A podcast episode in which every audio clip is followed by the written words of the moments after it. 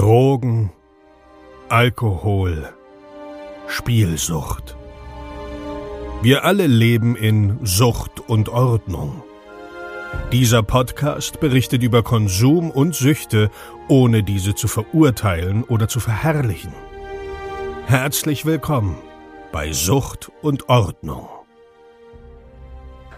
Hey ihr Lieben, schön, dass ihr wieder eingeschalten habt zu einer neuen Episode Sucht und Ordnung. Und ihr wisst es, bevor die Episode losgeht, mache ich noch ein kleines bisschen Werbung. Ähm, nicht gestern, sondern den Donnerstag letzte Woche ist das Video 1 von 1 Live rausgekommen, dumm gefragt, mit Nadira, mit ähm, der kleinen Schwester Sebastian Kasper, mit Sick und mit mir.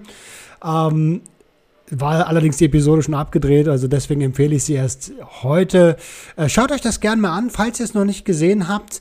Und falls ihr es gesehen habt, lasst mich gerne mal euer Feedback wissen. Wie fandet ihr die Episode? Ähm, ansonsten kann ich euch empfehlen, mal wieder in den äh, Shop zu gehen. Es gibt ein paar neue Designs in den, ähm, im Merchandise-Shop.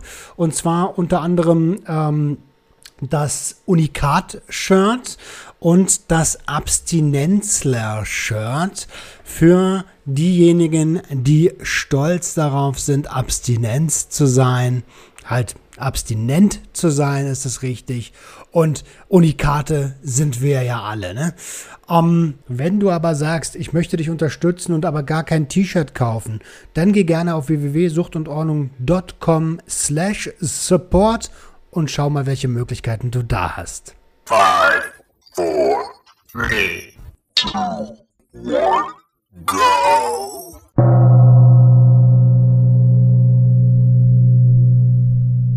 Einen wunderschönen guten Tag und herzlich willkommen zu einer neuen Episode Sucht und Ordnung.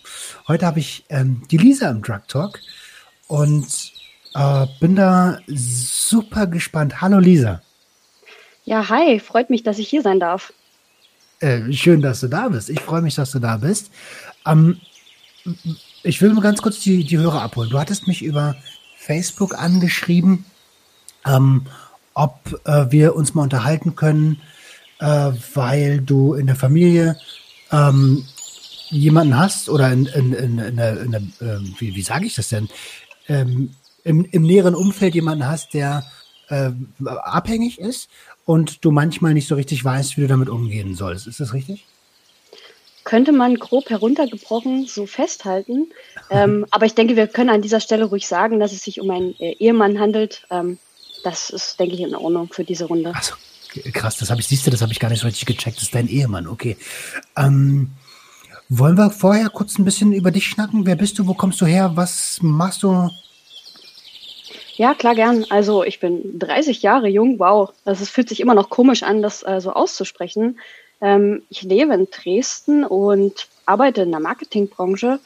Ähm, genau, und ich habe so ein bisschen den Kontakt zu dir gesucht, weil ich seit schon mehreren Monaten tatsächlich deinen Podcast intensiv ähm, höre und auch angefangen habe, Junkies ähm, aus dem Netz nebenbei jetzt auch noch zu hören weil ich gemerkt habe, dass mir das einfach total ähm, hilft, ähm, mich mit meiner eigenen Sache auseinanderzusetzen, wenn man einfach spürt, dass es andere ähnliche Probleme haben und man sich da einfach mega gut hineinversetzen kann. Und das ist so ein bisschen die Brücke, ähm, warum ich dann dachte, okay, äh, ich schreibe dir einfach mal, weil ich glaube, ich habe ziemlich viel zu erzählen und vielleicht auch aus einer äh, spannenden Perspektive heraus, weil ähm, was ich vielleicht auch betonen will, ich bin jetzt, glaube ich, nicht die Person, die so total anti-Drogen und alles scheiße und niemand sollte konsumieren ist. Ähm, ich habe selber da so meine Erfahrungen gemacht, aber ich glaube, bei mir ist es halt ein bisschen was anderes. Ich würde mich selber halt null als so Suchtmensch oder Mensch mit Suchtveranladung beschreiben. Ich kann Dinge tun und ich kann sie auch lassen. Und mhm. ähm, das ist so ein bisschen der, der Hintergrund, dass ich nicht die Person bin, die das verteufelt oder ähm, ja zu negativ alles sieht. Aber natürlich bin ich äh, in erster Linie jetzt Betroffene, deswegen äh, unterhalten wir uns heute. Und da reflektiert man dann nochmal ganz anders, ähm, ja, die andere Seite auch, ne? Also aus, aus der Perspektive, was gewisse Substanzen oder auch äh, substanzunabhängige Süchte mit einem Menschen ja, machen können. Hm, verstehe. Wow, das war schon mal eine ganze Menge gerade. Äh, ich ich versuche noch mal kurz mitzukommen gedanklich. Ähm, verstehe. Äh, du, du bist also erstmal, du, du kommst aus Dresden, bist, arbeitest im Marketing. Äh, mega cool, mega spannend. Und ähm, ja, eigentlich, also ich weiß, dass wer so im Marketing, in der, in der, in der Kreativbranche oder im Vertrieb ist, die haben irgendwie auch irgendwie alle mal was mit, in Anführungsstrichen, Drogen zu tun gehabt. Ne? Äh, siehst du das da ähnlich? Ich glaube tatsächlich hier in Dresden redet niemand drüber. Das ist in Berlin was anderes. Also ich glaube, meine äh, wildesten Drogenerfahrungen habe ich tatsächlich in Berlin gemacht. Ähm, hier in Dresden ist es immer nur so, ähm, im, im, Zwiegespräch kriegt man das dann mal so nebenbei mit. Aber ähm, ich habe jetzt in verschiedensten Agenturen schon gearbeitet, auch in relativ großen. Ähm, es wird so offen nicht drüber geredet. Also natürlich Alkohol und auch, sage ich mal, der Joint gehört dazu. Aber alles, was darüber hinausgeht, ähm, würde sich niemand hinstellen und sagen, hey, ich habe heute wieder eine Line gezogen, um einfach die Prä Präsentation noch fertig zu bauen. Ich glaube, ähm, da sind wir hier sehr spießig. Da gibt's, sage ich mal, in ganz anderen Bereichen andere Probleme, zum Beispiel äh, Crystal. Da habe ich halt einige in meinem Bekanntenkreis, die tatsächlich ähm, ja, ziemlich versumpft sind äh, aufgrund von Crystal-Konsum, was hier im Osten ja tatsächlich leider dazugehört. Aber in mhm, meiner Branche so eher ähm, würde ich meinen, nicht der Fall, wie es zum Beispiel in Berlin gang und gäbe ist. Okay. Ähm, ja, Berlin ist da immer ein bisschen irgendwie liberaler, denen ist immer vieles egal. Da wird dann, also na, nicht ganz egal, ne, nicht falsch verstehen. Hier wird auch, also es hängt ja auch am Ende ein Job und eine Existenz da dran und man überlegt sich schon drei, viermal, ob man wirklich äh, offen damit umgeht. Ähm, aber kann ich, kann ich gut nachvollziehen. Und ja, ich weiß, im Osten Deutschlands, generell so Bayern, Sachsen, Sachsen-Anhalt, Thüringen, äh, äh, ähm, da ist, äh, oder Brandenburg auch, da ist äh, Crystal echt ein, ein Problem, ne? Es ist, es ist ein Riesenproblem, aber auch nicht erst seit jetzt. Also schon vor zehn Jahren war es ein Problem. Aber auch zu dem Zeitpunkt war es halt noch nicht so in, in den Medien gehypt worden. Also ich glaube, das hat echt stark nochmal die letzten Jahre zugenommen. Aber es hat es auch schon vorher gegeben, definitiv. Mhm. Ja, das gibt es eigentlich schon eine ganze, ganze, ganze Weile. Ähm, jetzt hast du gesagt, äh, bevor wir auf das Main-Ding eingehen, würde ich dich gerne ein bisschen besser kennenlernen. Du hast selber auch schon konsumiert. Ähm, was hast du denn konsumiert? Also ich glaube, ich habe ähm, mit 13 oder so tatsächlich angefangen, Alkohol zu trinken. Ähm, sehr regelmäßig auch auf Partys und auch ziemlich exzessiv, möchte ich meinen. Aber das mhm. waren halt immer so Momente und Abstürze, die irgendwie dazugehört haben, weil man einfach jung, naiv war und irgendwie sich ausprobieren wollte. Ähm, und später dann tatsächlich man das andere Dinge auf Partys halt eben die typischen Sachen wie MDMA oder ähm, ich habe halt auch in einem Club in Berlin halt auch mal eine Leinen Koks mitgezogen. Aber das hat mir persönlich nicht wirklich was gegeben, muss ich ganz ehrlich sagen. Also ich fand mhm. dafür, dass alle immer ähm, so sagen, ja, Koks ist übelst krass, musst du gemacht haben, war ich halt super enttäuscht. Okay, okay. Ja, äh, musst du gemacht haben, ist übrigens, also ist so eine Aussage, die einen auch gar nicht weiterbringt. Ne? Ähm, das ist ja so ein Anstacheln. Du, alles, alles in Ordnung? Also du hast mal so ein bisschen rumprobiert und ähm, verstehe, verstehe. Jetzt hast du mich ja angeschrieben, weil, ähm, weil dein Mann auch ein Problem hast. Wie kannst du die Situation mal kurz schildern? Wie läuft es bei euch ab? Hm, da weiß ich gar nicht so richtig, wo ich anfangen soll. Also ich glaube, vielleicht ist es für die Zuhörer auch spannend, ähm, den Zusammenhang zu verstehen, überhaupt, wie wir zusammengekommen sind. Mhm. Das war nämlich tatsächlich auch so, ähm, ja, wir haben uns kennengelernt, da war ich, glaube ich, gerade 15, ich weiß es nicht mehr ganz genau, also noch, noch ziemlich jung. Also es war so, ähm, gerade die wilde Zeit damals. Viele Partys, Punkkonzerte, Alkohol und so auch, auch sage ich mal, die Hochphase äh, jugendlicher Sexualität, kann man vielleicht mal so festhalten. Mhm. Und ähm, wir waren halt so damals ähm, ja in, unserem Dorf, in unserer Kleinstadt mit ja, vielen verschiedenen Leuten aus der Bandszene befreundet. Das hat sich einfach so ergeben. Da gab es halt viele Leute, die hatten Bock, Musik zu machen. Und dann ist man eben auch mit auf Konzerte gefahren, im, im Bandbus mitgefahren, solche Geschichten.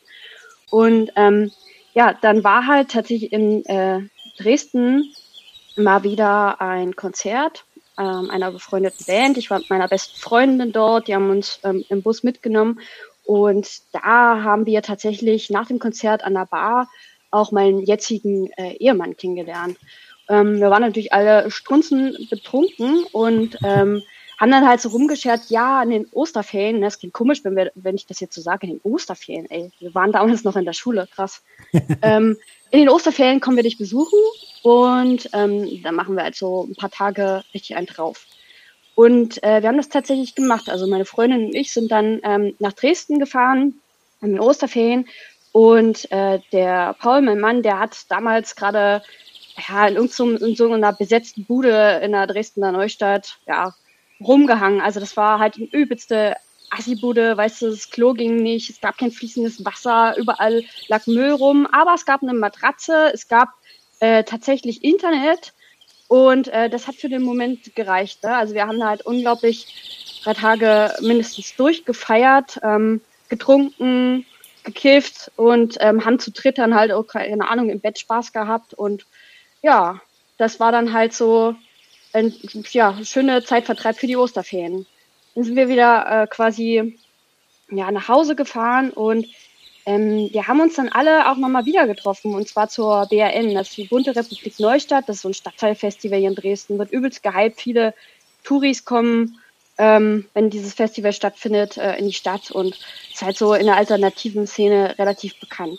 Und okay. ähm, der, der, der Paul hat damals schon so im Bereich Ton- und Lichttechnik ähm, ausprobiert. Ähm, gegenwärtig macht er seinen Meister in dem Bereich, also hat sich da auch enorm weiterentwickelt und hat tatsächlich die Bühne zu diesem Festival ähm, ja, mit Licht und Ton betreut. Und die befreundete Band von uns ist auch dort wieder aufgetreten.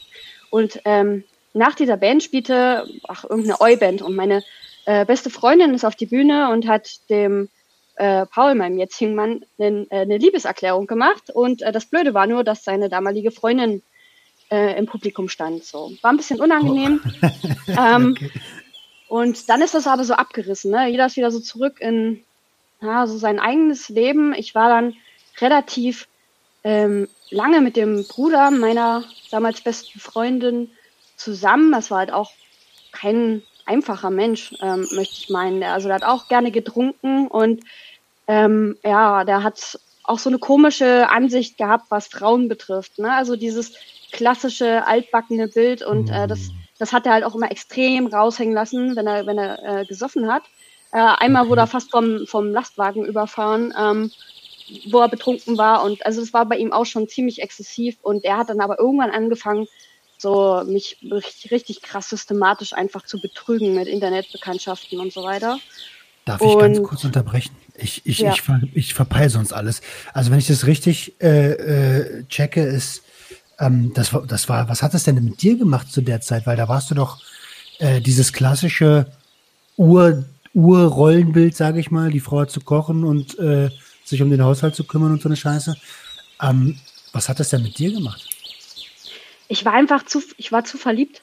Es war mir, also ich weiß auch nicht, ich habe das in dem Augenblick, ähm, ich habe mich darüber geärgert und ich war wütend, ich war sauer, aber ähm, ich habe das einfach, keine Ahnung, hingenommen, weil ähm, ich einfach so verliebt war in diesen Menschen. Also das kann ich nicht anders sagen. Ich habe irgendwie, ja, alles an mir abprallen lassen, so zumindest äußerlich, aber innerlich mhm. natürlich ähm, hat das mich, glaube ich, auch für die spätere Zeit extrem geprägt. Hm, verstehe. Okay, ja, das glaube ich dir gern, weil ähm, also wenn man als Werkzeug behandelt wird, das ist schon nicht so geil, ne? Nee, aber äh, das hat, daran hat sich bis heute bei ihm auch nichts geändert. Also es ist, ja. Okay, aber, aber du, von dem hast du dich dann getrennt irgendwann, ne? Naja, also ich habe mich nicht freiwillig getrennt, sondern wie gesagt, der, der hat mich ähm, betrogen. Also er ist dann nach Berlin gegangen und ähm, der hat, also das war richtig krass. Er ist dann halt, ähm, ja, also er hat sich mit verschiedensten Online-Bekanntschaften getroffen, aber es war bei ihm dann ähm, im Endeffekt so, dass er auch ähm, ja, zu Prostituierten gegangen ist und ähm, weil er selber dann irgendwann gesagt hat, ja, das ist wie eine Sucht für ihn und ähm, er könne daran halt nichts ändern. Und er ähm, hat mir dann später, glaube ich, einen relativ großen Gefallen getan, weil er ist einfach dann nie wieder zu mir nach Hause gekommen und hat nie seine Sachen abgeholt und hat sich dann einfach nicht mehr gemeldet, trotzdem wir ähm, ja auch ein paar Jahre zusammen verbracht haben. Ähm, war das, glaube ich, das Beste, was er tun konnte. Sonst würde ich wahrscheinlich immer noch äh, ja, das einfach irgendwie ertragen. Wow, ey, das ist ja erstmal vielen lieben Dank für dein Vertrauen. Das ist jetzt schon mal, das ist ja schon mal total krass. Ich versuche gerade darauf klarzukommen. Äh, heftig. Wie, wie gehst du denn heute damit um? Also be bevor wir weitergehen, wie, wie geht's denn dir heute damit? Ähm, ich meine, der, der ist einfach nicht wieder wiedergekommen. Was ist denn da los, Alter? Tja, also ich glaube tatsächlich, dass, ähm, dass er mich auch geliebt hat. Also ich, ich habe so immer ein bisschen was danach noch von ihm mitbekommen, dadurch, dass ich mit äh, seiner Schwester immer noch befreundet bin. Und mhm. ähm, aber was sie mir so erzählt hat, also er hat sich danach null geändert. Er hatte halt dann eine Frau nach der anderen wieder gehabt, äh, hat mittlerweile auch ein Kind, aber auch das ist eine einzige Katastrophe, äh, wie er sozusagen mit der Frau dazu umgeht. Und das ist, pff, es ist ein Teil von meinem Leben. Natürlich hat es meinen Charakter geformt und ähm, na, auch so dieses bisschen dieses Misstrauen, ne? In, ja, so Sachen, die danach kamen, das konnte man halt nie mhm. ga ganz abschütteln. Ähm, ich weiß es für mich einzuordnen und ich kann aber auch ganz klar sagen, ich weiß nicht, was er mir gegeben hat, aber ich war unglaublich verliebt in diesen Menschen. Also es war, glaube ich, echt so meine große Liebe damals. Also es, ja. Also ich weiß auch nicht, ob, ob das danach jemals wieder so war, ob ich danach jemals wieder sowas gefühlt habe. Keine Ahnung. Die erste große Liebe ist immer was Besonderes, ne? Und das, egal wie man da sich, äh, wie man da ein bisschen behandelt wurde, das daran denkt man dann, das ist halt das erste Mal, dass man das gefühlt hat. Da wird die, werden die ganzen, die ganzen äh, Synapsen da oben miteinander verbunden. Und das ist aber heftig. Aber, aber schön, so blöd wie es klingt, eigentlich, wie du selber schon gesagt hast, cool, dass er nicht wieder gekommen ist, weil sonst hättest du, wärst du immer noch in dieser Rolle, ne? Ja, absolut. Aber ich habe dann auch gemerkt, ne, ich konnte halt ähm, irgendwie nicht alleine sein. Das klingt immer so doof und viele belächeln das immer, ne? Und sagen immer, ja, trennt sich halt nur nicht, weil kann nicht allein sein. Aber es ist, es ist, ähm, ich, ich glaube, ich bin halt eigentlich eine, eine taffe, selbstbewusste äh, Person und ich weiß gut auch meine Zeit mit mir selbst zu verbringen. Aber ähm, ich bin auch ein sehr emotionaler Mensch, ähm, sehr empathischer Mensch. Das ist auch manchmal gerade in meinem Beruf ein Vorteil. Aber es ist manchmal dann eben sehr, sehr schwierig. Ähm, ich weiß gar nicht, wie ich das beschreiben soll. Ne? Also wenn, wenn so Sachen fehlen, körperliche Nähe, ähm, einfach nur, naja, neben jemanden aufzuwachen. Und das waren Sachen, die haben mir so extrem gefehlt, dass ich mich äh, ja über einen gewissen Zeitraum verschiedenste One-Night-Stands und Affären gestürzt habe. Einfach, mhm. um dieses Gefühl zu haben. Hinterher ging es mir nicht unbedingt besser. Ähm, manchmal habe ich mich verliebt, manchmal hat der andere sich verliebt und es war am Ende irgendwie immer scheiße. Ne? Also es war für den Moment cool, aber es hat einem halt nicht wirklich das gegeben, was man eigentlich gesucht hat. Also ich glaube, anders kann ich das gar nicht beschreiben. Ja, so eine Konstante, ne? So eine Konstante, wie du schon sagst, neben jemandem aufwachen, das Gefühl zu wissen, dass man, dass da jemand ist, zu dem man kann, wenn was ist. So würde ich das jetzt interpretieren. Ja, absolut. Absolut. Hm. Nachvollziehbar. Ey, ich, ich, ich kann das super gut nachvollziehen. Ähm, ich, ich, ich verstehe natürlich auch, dass, dass man als Außenstehender leicht sagt, ähm, da musste, da musste weg oder du kannst doch nicht von einer Beziehung in die nächste springen oder was auch immer, diese ganzen Stimmen, die dann immer laut werden. Ne? Es, äh, ich kann das aber echt gut nachvollziehen, weil, sind wir mal ganz ehrlich, wer will schon allein sein? Der Mensch ist halt nicht fürs Alleinsein gemacht. Ja, das ist der, das ist der Punkt, genau.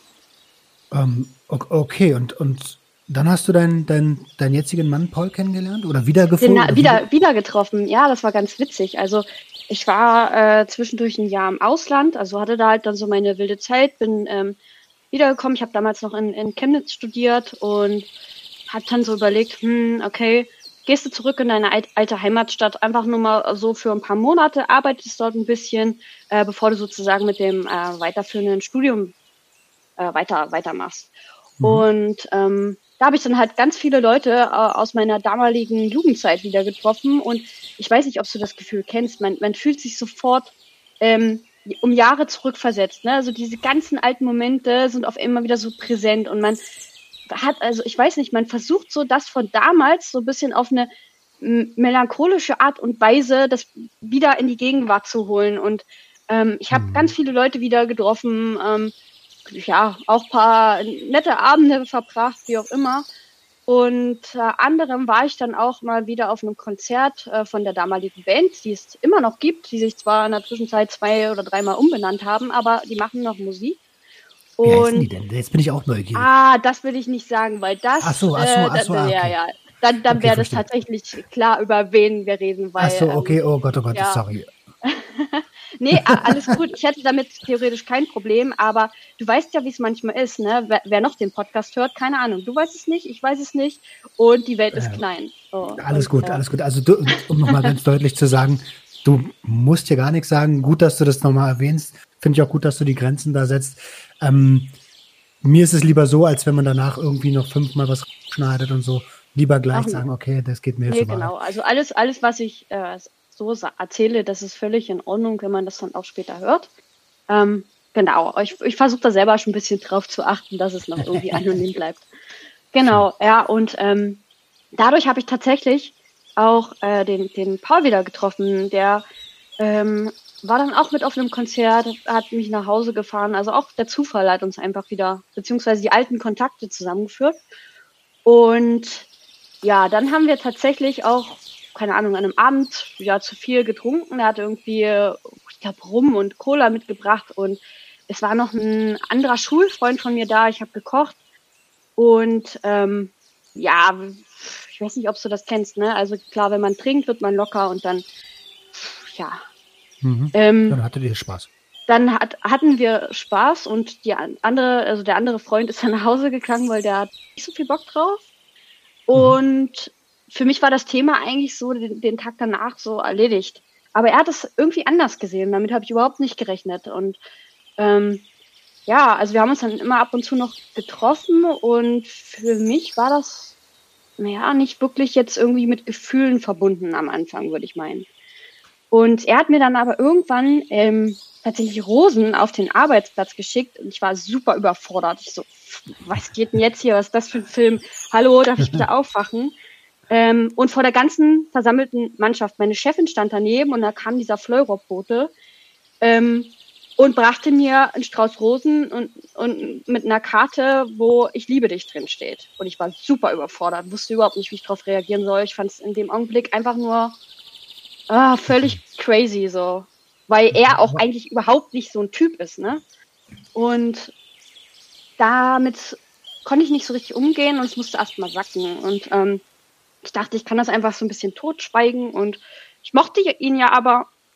Und wir haben uns dann einfach trotzdem weiter getroffen und irgendwann habe ich, ja hab ich gemerkt, es tut mir gut und ich könnte es mir tatsächlich doch vorstellen, dass sich da etwas draus entwickelt. Und dann ähm, weiß ich auch nicht, hat sich das bei mir so mit der Zeit auch einfach eingestellt, dass es auch nicht mehr nur dieses lockere und äh, Freundschaftsding war, ähm, weil ich äh, in der Zeit nochmal mit jemand anderes irgendwie äh, eine Nacht verbracht habe und aufgewacht bin, dachte so, Gott, warum hast du das jetzt getan so?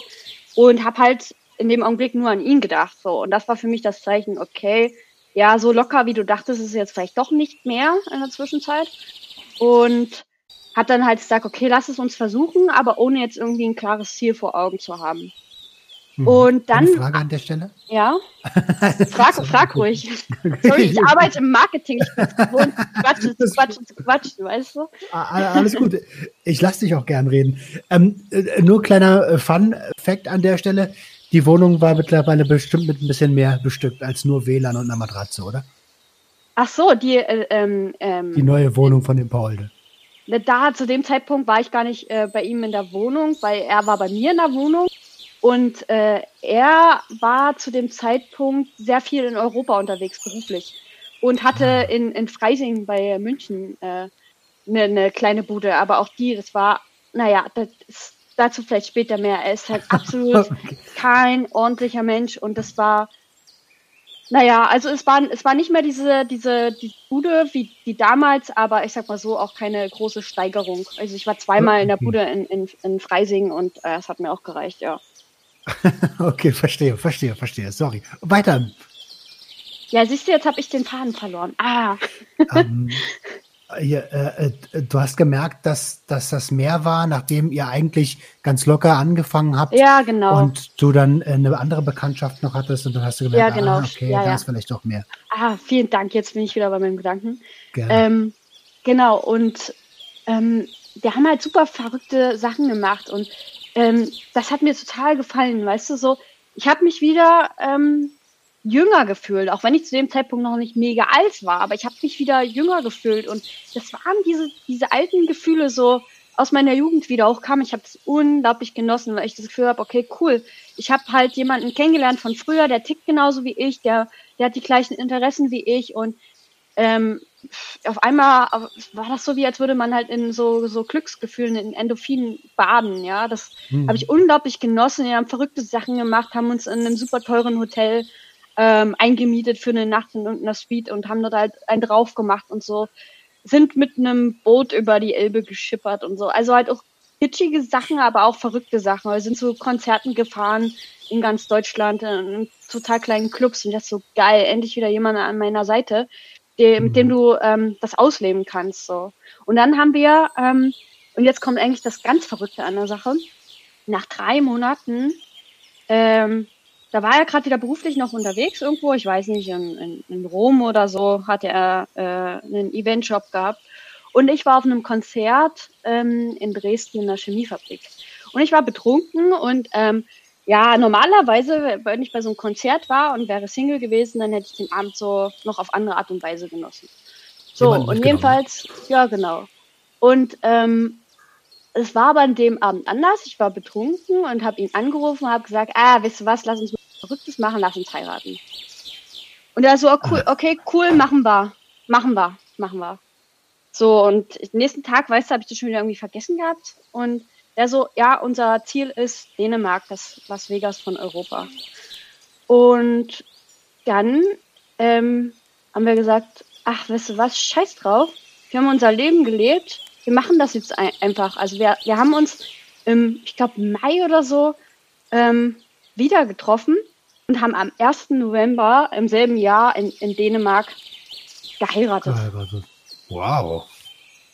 Ja, ähm, weißt du, weil das passte, das klingt eigentlich so, also dieses Heiratsding super spießig und so, aber wir haben das ja so auf eine verrückte Art und Weise gemacht, weißt du, wir sind mit äh, zwei Freunden und äh, der Schwester, die Fotos gemacht hat, dorthin hat eine Ferienwohnung ähm, und, und haben dort halt einfach drei Tage Party gemacht, so, ne? Und ähm, ich finde das total spannend. Also ich war auch immer jemand, der gesagt hat, äh, heiraten ich, warum? Ich kann auch mit einem Menschen zu sein, zusammen sein, ohne dafür jetzt vom Staat eine Unterschrift zu brauchen oder vor, vor, einer, vor einer Institution, an die ich nicht glaube. Aber mittlerweile so, ich bin mit meiner Frau acht Jahre zusammen und jetzt irgendwie, äh, manche Sachen ergeben sich auch einfach. Irgendwann hat, sieht man halt manche Sachen auch anders. Ne? Ja, absolut. Also und deswegen, das war halt einfach so und ähm, ja, es gab jetzt halt nicht dieses klassisch weiße Kleid und so, ne? Es war halt einfach unser Ding, wir haben das gemacht und ähm, haben uns teuren Whisky gekauft und ähm, ja, uns wurde einfach abgeschossen. Aber ihr habt schon immer viel getrunken nebenbei auch, ne? Das höre ich schon raus. Ja, aber ich habe erst wieder so, also ich habe zwischendurch eine Phase gehabt, da, da ähm, habe ich selber gar nicht so wirklich viel getrunken. Aber als ich ihn dann wieder getroffen habe, war es schon am Anfang so eben, ähm, dass ich diese Momente, die ich damals als Jugendliche so genossen habe, ähm, gerade wieder übelst gefeiert habe. Weil ich, glaube ich, mhm. auch Angst hatte, alt zu werden, äh, mitten im, im, Berufsleben zu stehen und das nicht mehr haben kann, so, ne? Mhm. Und die Phasen es, kommen ständig mal. Ja, aber das war, es war einfach äh, verrückt. Aber gleichzeitig war, habe ich irgendwie dem nicht hinterhergetraut, wenn ich irgendwie nicht gefeiert oder getrunken habe. Und ich hatte auch relativ schnell wieder die Schnauze davon voll, muss ich ganz ehrlich sagen. Okay. Ähm, ich verstehe. Klingt also erstmal alles mega cool und mega äh, mega verrückt auch irgendwie. Äh, äh, danke erstmal, dass du mich bis dahin mitgenommen hast und, und ja, du hast gesagt, Paul hat ein Problem. Wie, wie, wie, äh, jetzt kann ich mir so ein bisschen was von ihm vorstellen. Lichttechniker, Techniker, Tontechniker, immer viel unterwegs. Da braucht man sich nicht so um seine Bude kümmern. Feiert auch gerne. Ähm, und dadurch hat er, äh, erzähl du mal, hol mich mal ins Bund. Ja, also im Prinzip ähm, können wir dort ansetzen, ähm, an dem Punkt, wo ich quasi von meiner alten Heimatstadt, wo ich ja so einen kurzen Zwischen Zwischenstopp gemacht habe ähm, und wir dann auch noch geheiratet haben. Ähm, in der Zwischenzeit war ich wieder nach Dresden gezogen. Und ähm, was auch seine eigentliche Heimatstadt ist. So. Und ähm, hatte dort eine Wohnung, habe dort äh, Studium, also das weiterführende Studium aufgenommen. Und ja, dann habe ich relativ schnell mitbekommen, weißt du, vorher hatten wir ja nicht diese, diese räumliche ähm, ja, dieses gemeinsame räumliche. So, und mhm. das war jetzt halt schon anders. Er hat zwar immer noch, ähm, ähm, oder ist noch viel rumgetourt, aber er war ja auch schon, sage ich mal, dann regelmäßig bei mir zu Hause. Es war zwar noch meine Wohnung, aber er war dann auch natürlich wie mit eingezogen. Also ähm, eigentlich eure er, Wohnung schon, ne? Ja, schon, kann man so sagen, genau. Er war halt nur relativ oft und, äh, beruflich unterwegs. So, mhm. und wenn er dann aber zu Hause war, dann ähm, habe ich relativ schnell mitbekommen, okay, ähm, hm, habe mich, habe ich mir ein bisschen anders vorgestellt, ne? Weil er kam dann oft entweder gar nicht nach Hause oder er kam irgendwann früh nach Hause, da natürlich Sternhage voll und war auch eigentlich nie erreichbar über sein Handy oder so. Also ich wusste halt oft einfach nicht, ähm, wo er ist. Und das hat sich halt irgendwann gehäuft, so, ne? Also auch da habe ich mich am Anfang ziemlich zurückgehalten, weißt du, weil ich wollte jetzt nicht so als die Oberspießerin gelten, weil ich ja selber auch gerne gefeiert habe, mit Freunden weg war und so, aber ich bin immer nach Hause danach und mhm. ähm, habe es irgendwie nie so ausatmen lassen. Also diese Zeit, wo ich das wirklich, wo ich so krasse Abstürze hatte, war eigentlich dann vorbei. So, ich habe zwar immer noch gern mal mit Freunden in der Bar getrunken und auch gefeiert, aber das war einfach nicht mehr wirklich exzessiv wie damals so noch zu meiner Jugendzeit. Und ähm, irgendwann dachte ich so, also es ist schon echt ein bisschen übertrieben. Ähm, und habe dann ihn auch mal drauf angesprochen, ne, weil ich dann so andere Vermutungen hatte, ne, wenn er gar nicht nach Hause kommt, irgendwo anders übernachtet, ne, dann hm, wieder die Brücke zu meinem Ex-Freund. habe ich gedacht, irgendwie da, ja, ja, dachte ich so, okay, äh, trifft er sich jetzt mit anderen, anderen Weibern und betrügt mich. Ähm, und irgendwann habe ich, hab ich ihn echt krass vor die Wahl gestellt, weil das dann wirklich in der Zwischenzeit so oft vorgekommen ist, dass ich finde, äh, dass ich das Recht hatte, einfach da auch zu wissen, was er in dieser Zeit tut. Und ähm, der hat rumgedruckst und wollte eigentlich nicht mit der Sprache rausrücken. Und ich, ich habe aber gesagt, du sagst mir jetzt, was Phase ist und bist ehrlich oder du kannst gehen. Und das habe ich in dem Augenblick tatsächlich auch verdammt ernst gemeint. Ähm, okay. Weil ich hatte einfach keinen Bock mehr auf das, was mit meinem Ex-Freund gelaufen ist. Und da hat er rumgedruckst und rumgedruckst und irgendwann hat er so einen Satz gesagt und der ist mir immer noch mega präsent, dieser Satz. Als ich ihn gefragt habe, wo warst du, sag mir das jetzt endlich, äh, hat er darauf erwidert, ja, ich war da in so einem Laden. Ne? Und was, was würde, was würde. Puff, ne? Ja, ja, genau, das wollte ich gerade dich gerade fragen. Was denkst du da sofort, ne? Puff. Boah, und ich dachte so, ey, echt jetzt? Nee, schon wieder. Und dann rückte er aber erst so nach und nach mit der, äh, mit, mit der Wahrheit raus und meinte, naja, der Laden ist eigentlich ein Spielcasino. Mhm. So, ich das heißt, Spielcasino, crazy. Also das war das Letzte, glaube ich, an was ich äh, gedacht hätte. So. Und, und ich wusste in dem Augenblick auch gar nicht, was mir lieber gewesen wäre. Ne? Also ähm, hätte er gesagt, er äh, betrügt mich, dann hätte ich wahrscheinlich sofort Schluss gemacht. Aber jetzt war die Situation, er geht ins Spielcasino. Und die Situation war für mich komplett neu. Da musste ich erst mal drüber nachdenken, wie ich jetzt äh, damit für mich persönlich umgehen will. Mhm. Ähm, okay, das in, in, in der Situation ist wahrscheinlich schon irgendwie so eine Mischung aus Erleichterung. Er geht nicht in Puff und betrügt mich. Und fuck, wie kann ich ihm helfen, oder? Ja, und genau das ist der Punkt. Ne? Das war dann so mein erster Gedanke, fuck, wie kann ich ihm helfen? Weil ich bin so von, von der Persönlichkeit her, also ich habe so ein echt, glaube ich, krasses Helfersyndrom auch. Das ist auch nicht immer gut. Das habe ich mittlerweile auch schmerzlich lernen müssen, auch in anderen privaten Konstellationen. Du kannst nicht jeden retten, das funktioniert nicht. Mhm. Weil du nimmst dir das irgendwann viel zu sehr selbst an und es, es zieht dich einfach mit runter. Und aber ich habe das dafür, immer versucht, ich wollte immer alle retten, die Welt retten. Ne? Also total bescheuert, aber. Dafür gibt es ähm, einen Begriff, ne? Den, der Co-Abhängigkeit. Also, ja, genau. Das, ja, das ist, das trifft's. Aber ich wusste mhm. zu dem Zeitpunkt nicht, dass es auch, naja, dass es dafür so einen Begriff gibt, ne? ja, ja, klar. Also woher auch, ne? Wenn man das erste Mal in die Situation reinschlittert. Okay, und dann hat er dir gesagt, er war im, im Casino. Das kann ja, ich meine, das kann ja noch nicht gleich was Schlimmes bedeuten. Ähm, wie, wie, wie ist es denn, oder hat er dir gleich gesagt, dass er, also wie viel hat er denn verspielt? Wie, wie schlimm, wie schlimm in Anführungsstrichen war er denn schon in der Situation? War er schon So, abhängig? und ähm, er war zu dem Zeitpunkt definitiv schon abhängig. Das Krasse ist, also ich habe dann wirklich ähm, äh, versucht, also wirklich so was man so ein bisschen lernt, ne? wenn man sich so privat mit persönlichen, äh, mit, mit bestimmten Sachen beschäftigt, äh, versucht man so auch so psychologische Spielregeln einzuhalten. Ne? Also ich bin jetzt nicht in so diese Vorwurfsrolle reingeschlüpft, habe einfach nur alles angehört mir und habe halt überlegt, okay, wie machen wir jetzt weiter und wie kriegst du ihn dazu, dass er jetzt wirklich mal die Karten auf den Tisch legt und auch äh, erzählt, wie es dazu gekommen ist und äh, wie schlimm es wirklich ist. Und ich habe diesen Raum ihm in dem Moment geboten und das hat er auch tatsächlich angenommen. Also das war mhm. eine super emotionale Situation, weil ich glaube, er hat zum allerersten Mal wirklich ähm, mit einer Person drüber gesprochen und zu dem Zeitpunkt war er schon mehrere Jahre da eigentlich drin. Also er hat mir in, an, ähm, ja, an dem Tag erzählt, dass das schon zu seiner Ausbildungszeit begonnen hätte. Also damals noch, so wie du sagtest, ne, es muss ja nichts Schlimmes sein. Aus dieser Neugierde heraus, auch in Berlin hat er seine Ausbildung gemacht, war dann halt mal in so einem hat sich vor so einen Automaten gesetzt und ähm, hat dann halt auch mal irgendwie 1000 Euro oder so gewonnen. Und das war halt mhm. toll. Mhm. Und ne, wenn das halt so ist, du hast ja auch mal eine Folge gemacht zum Thema Spielsucht. Ne?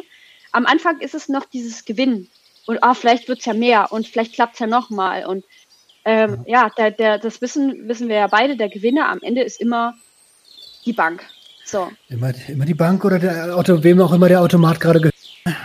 So, genau. Und ähm, ich glaube, du rutschst dann da halt ganz schnell rein, ohne dass du das ähm, wirklich merkst. Und zu dem Zeitpunkt, wo wir uns unterhalten haben, ne, da lag, also seine Lehre lag, keine Ahnung, wie viele Jahre, also schon locker acht, neun, zehn Jahre zurück. Mhm. Ähm, und da kannst du dir vorstellen, wie lange sozusagen sich das eingeschlichen hatte, ohne dass er sich wirklich aktiv damit mal auseinander ähm, hätte oder ohne dass er überhaupt gecheckt hat, dass er ein Problem hat, weil ähm, das Spiel hat relativ lange gut funktioniert, weil Rechnungen und so, die nicht bezahlt wurden, das hat immer seine Mutter übernommen. Er musste sich eigentlich nie um irgendwas kümmern. Wenn da mal wieder ein unangenehmer Brief reingeflattert ist, dann hat seine Mutter das, sag ich mal, ausgebadet. Und die hat das natürlich gar nicht hinterfragt. Die fand scheiße und hat halt irgendwie eine, eine ähm, kurze Moralpredigt gehalten, aber es ist ja bei ihm überhaupt nie angekommen. Ne? Mhm. Und ähm, ja, also er hat mir das dann halt gebeichtet und ich so, scheiße, und kriegen wir hin und ähm, wird schon irgendwie und sucht dir Hilfe, ich unterstütze dich. Perfekt. An und, der Stelle, ähm, ganz, ganz, ganz kurz an der Stelle. Ähm, ich finde es richtig cool von dir, wie du in dem Moment gehandelt hast.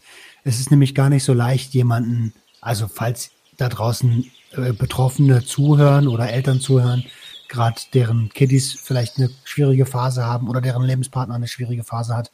Es ist nicht so leicht, nicht auszuflippen und den erhobenen Zeigefinger rauszuholen, sondern Verständnis aufzubringen. Das ist auch das Einzige, was in dem Moment hilft, weil derjenige weiß, dass er ein Problem hat. Der weiß das. Und wenn man dann noch von oben kommt mit der Keule, dann ist der, ist das Vertrauensverhältnis einfach mal komplett zerstört. Deswegen riesen, riesen Respekt an dich, dass du da in der Situation so gehandelt hast und ihm auch gleich Hilfe angeboten hast. Ja, ich, ich bin immer noch der festen Überzeugung, dass es in dem Augenblick genau richtig war. Aber ich sag dir auch ganz ehrlich, ähm, wenn wir jetzt im weiteren Verlauf darüber sprechen werden, ich, ich konnte es irgendwann auch nicht mehr. Mhm. Ich war, also, ne, das macht unglaublich viel mit dir, ne? Also dazu kommen wir sicherlich noch. Aber in dem Augenblick dachte ich so, das, das kriegt man alles gelöst. Ähm, Sucht ist irgendwie, es ist, es ist eine Krankheit, ne? Also einen krebskranken Menschen würdest du auch nicht verlassen, so. Und der, ja. der Überzeugung bin ich immer noch, ne? Also ich glaube, so eine äh, Sucht, Suchtsituation, das ist einfach ähm, ja ein gesellschaftliches Problem.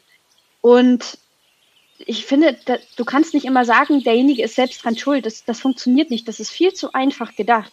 Sondern es sind immer die Umstände ähm, in Kombination mit vielleicht einer gewissen Veranlagung, ähm, ja, die derjenige mitbringt. Gefühlen.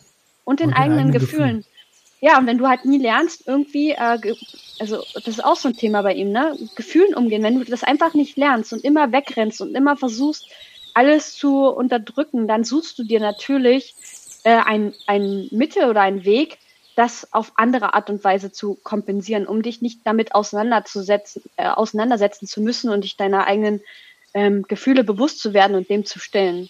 Und das ist bis heute, glaube ich, immer noch so bei ihm. Ähm, es gab immer so ähm, wache, klare Momente, wo er auch so Gefühlsregungen gezeigt hat, aber das ist immer noch ein super krasses Problem. Und ich als Gefühlsmensch kannst dir ja vorstellen, ey, dass ich auch keine Ahnung, also ich habe mich hat das natürlich dann komplett gefangen genommen, so im weiteren Verlauf, ne? Also, weil ich versucht habe, alles zu regeln, da sind wir wieder bei dem Thema Co-Abhängigkeit, zu managen, ne? Äh, wenn Briefe ja. reinkamen und so, bin ich in die Rolle von seiner Mutter verfallen. Ähm, hab Sachen bezahlt, hab die Miete alleine bezahlt, weil er am ersten des Monats wieder das verzockt hat. Ne? Also diese, dieser Wille war da, was zu ändern, aber er hat es nicht gebacken gekriegt. Er hat Sachen angefangen, versucht sich mal mit so ähm, Themen wie Therapie und so zu beschäftigen, aber er hat es nicht durchgezogen.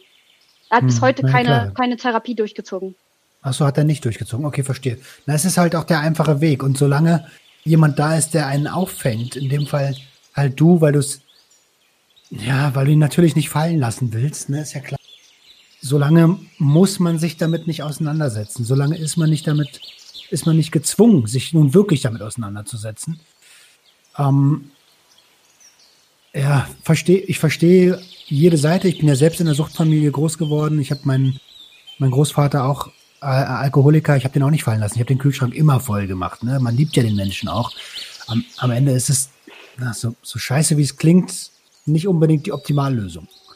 Ja, äh, auch, auch die Podcast-Folgen, wo du von deiner eigenen Geschichte erzählst, ich glaube, also das waren auch die Folgen, ähm, die mich auch zum Weiterhören so motiviert haben.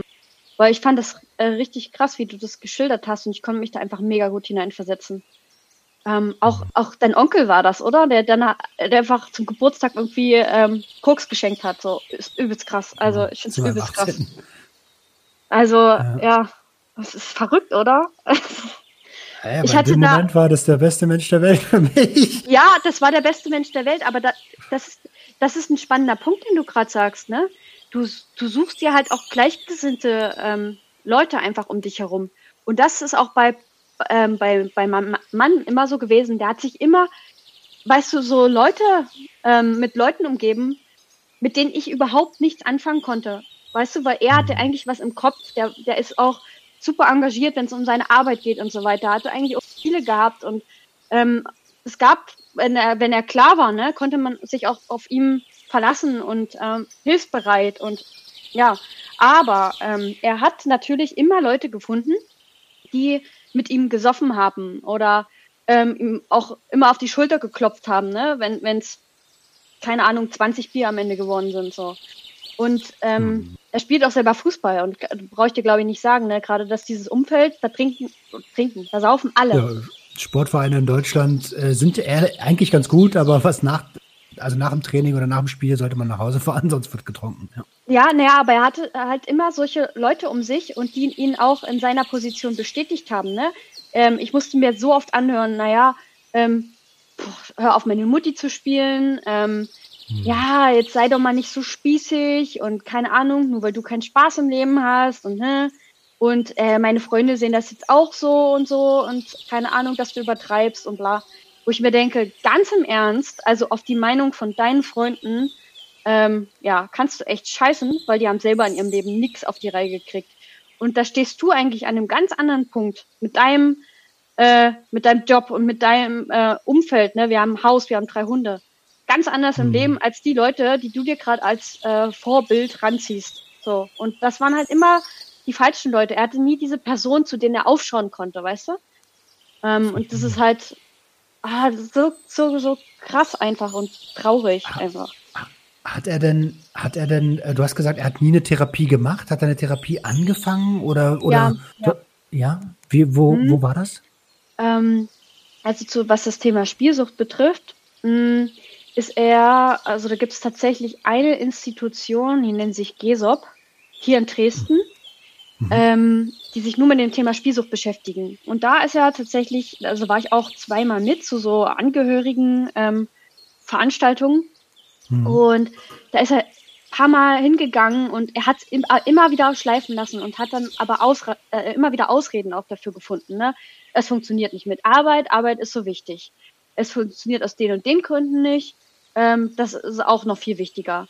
Und er hat dann aber auch immer angefangen, ähm, mich also, zu belügen. Ne? Also dieses klassische, ähm, also das wirst du auch kennen, ne? Man erfindet für alles eine Ausrede.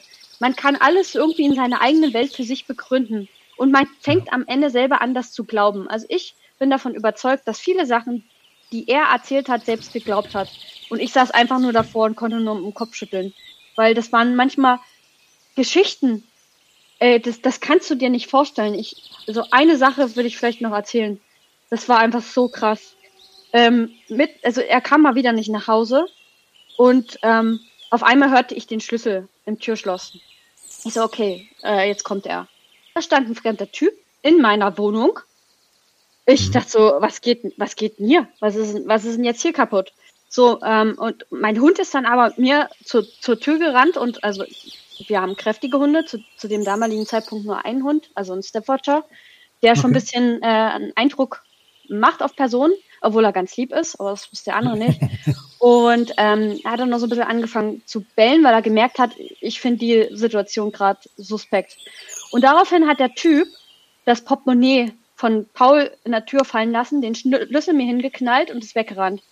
Ich habe daraufhin die Bullen gerufen und die haben Paul an, ähm, an der Endhaltestelle von der Straßenbahn irgendwo aufgegabelt, total stronzenbesoffen nach Hause gebracht. Und hm. der ist einfach wieder, der ist einfach eingepennt und hat sich beklauen lassen. Und diese Situation, die, die gab es ungefähr mindestens, es ist nicht übertrieben, wenn ich sage, fünfmal ist das fast so passiert. Also natürlich nicht, dass ein Typ in meiner Tür stand. Das war, war die einzige Situation. Ähm, aber der hat, kam so oft ohne irgendwas wieder nach Hause. Das ist jetzt erst wenige Wochen her. Äh, Laptop, Tablet, Rucksack weg. Oder angeblich wurde er überfallen, das Handy geklaut und so. Der, der, der, keine Ahnung, trinkt, pennt irgendwo ein. Der hat auch mir dann selber irgendwann zwischendurch mal erzählt, dass er einfach irgendwo im Park gepennt hätte, dass er in irgendeinem Raum auf der Arbeit gepennt hätte, wo es niemand mitkriegt, dass er äh, bei seinem Grasdealer irgendwo gepennt hat. Ähm, ne, das war dann auch, das kommt, kam dann auch noch hinzu. Der also hat sich getroffen, der hat, naja, ich glaube, das ist nicht so, tatsächlich nicht so sein Problem. Sondern, aber alles dreist auf einmal war das Problem irgendwann, ne? Zocken, mhm. saufen und dann mhm. kiffen, um irgendwie runterzukommen. Und es war halt halt so exzessiv, dass der drei Tage, äh, das, das sah dann so aus, der war arbeiten, er ist danach sofort trinken gegangen, zocken macht er jetzt nicht mehr, also ich weiß es nicht genau, aber ich glaube schon, dass das nicht mehr das Problem ist, sondern dass der Alkohol das Hauptproblem im Moment ist. Ähm, und ist dann irgendwo versackt, bis früh um fünf oder so, und ist dann wieder auf die Arbeit gegangen. Und das ähm, ist auch super unangenehm, das zu sagen, aber ohne sich zu duschen, zu waschen oder irgendwas. Mit seinen ja, Suftklamotten direkt wieder auf die Arbeit. Das ist, oh, ich finde das einfach so krass. Und das hat er so drei Tage durchgehalten. Dann kam er reumütig nach Hause und meinte, das waren immer die Momente, ich muss was ändern, ich habe ein Problem. Aber auch das naja, mit dem Alkohol, das hat er übelst spät erst gecheckt, dass er tatsächlich auch ein Alkoholproblem hat, weil er hat am Anfang immer nur gedacht, das ist das Zocken, ist das Zocken, ne? weil dann auch Geldprobleme kamen und ich selber auch ähm, ja krank geworden bin, glaube ich, durch diese Co-Abhängigkeit und selber auch da reingerutscht bin. Also ich hatte teilweise auch richtig, richtig krasse Absturzphase. Bin ich zum Glück wieder raus, aber das war das heftig einfach. Das geht ganz, ganz schnell. Also jetzt waren wieder ein paar Punkte, auf die ich ein, eingehen möchte. Ähm, dass man sich äh, selbst vernachlässigt, ist, ist normal irgendwie. Man, man, man, die Körperhygiene leidet davon, das habe ich glaube ich auch irgendwann mal gesagt im Podcast. Es, das ist einer der größten Überwindungspunkte, die ich, die ich äh, hatte, das zu sagen, weil es ist das Normalste der Welt, sich morgens zu waschen und sich die Zähne zu putzen. Aber wenn du ein Suchti bist, dann ist, ist es irgendwie nicht normal. So. Ähm, darf ich, warte, da, bevor du weiterredest, darf ich da noch mal kurz nachfragen? Weil ja. mich interessiert das auch, wenn es ein super unangenehmes Thema ist. Aber wann war denn der Punkt, als du selber gecheckt hast, ey, das ist nicht normal, sich nicht zu waschen und so oder die Zähne nicht zu putzen. Es ist, das ist eins zu eins bei Paul genau das gleiche. Der kann sich anderthalb oder zwei Wochen geht ja nicht duschen, von Zähneputzen will ich gar nicht reden. Super unangenehm. Ich schäme mich innerlich dafür, ne? Weil so, so ein Mensch wird ja auch völlig unattraktiv für dich einfach, ne? Und er naja, sieht es selber, Mann, ne? sieht es selber nicht. Ich, der, weißt du, ich muss ihm sagen, dass er sich waschen soll. Und da, in dem Punkt, fühlst du dich wirklich wie eine Mutter. Und diese Rolle willst du aber gar nicht haben als Frau. Mhm. Die, oh Gott, oh Gott, die, die Frage ist gerade echt schwer für mich zu beantworten. Das habe ich, ganz ehrlich, das begreife ich erst, seitdem ich die Therapie mache. Ähm, vorher war das, das ist für mich irgendwie ganz normal, weil ich auch in so einer Family aufgewachsen bin, wo das nicht so einen großen Wert, wo darauf so groß Wert gelegt wird, weißt du? Äh, ja, ich, ich begreife das tatsächlich erst, seit ich die Therapie mache und jetzt, wo du gerade noch mal das als, als Lebenspartner eines Süchtigen aussprichst, dass das total unattraktiv ist, da passiert in mir drin natürlich auch eine Menge. Und ähm, hast du ihm das denn schon mal gesagt? Ins, ins Gesicht? Absolut, das ja, mehrmals. Also das habe ich auch für mich in meiner eigenen Therapie, darauf können wir ja vielleicht nochmal eingehen, gelernt, mhm. Sachen auch anzusprechen. Nicht zu urteilen oder zu bewerten, aber Sachen auszusprechen, wenn man sich selber unwohl in einer Situation fühlt. Und ich sage ihm mittlerweile, genau. Und ich sage mehrfach, wenn ich auf dem Sofa sitze und er es wieder vercheckt hat, sich einfach zu duschen, mir ist es gerade richtig unangenehm, aber ich ertrag dich so gerade nicht neben mir.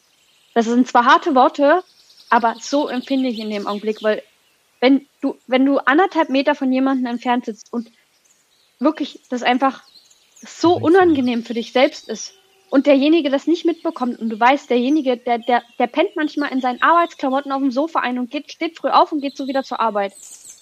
Ey, das ist halt super schlimm, wo ich mir denke, boah, krass, was müssen die Arbeitskollegen denken? Die müssen es doch auch checken. Ich kann mir nicht mhm. vorstellen, dass die Arbeitskollegen das nicht checken. Ja, ja, auf jeden Alter, krass. Ja, da, äh, danke, dass du das hier so ansprichst. Ne? Also, äh, puh, Heftig. Das ist nochmal eine ganz andere Dimension. Und du hast natürlich recht, ne? Du hast natürlich recht.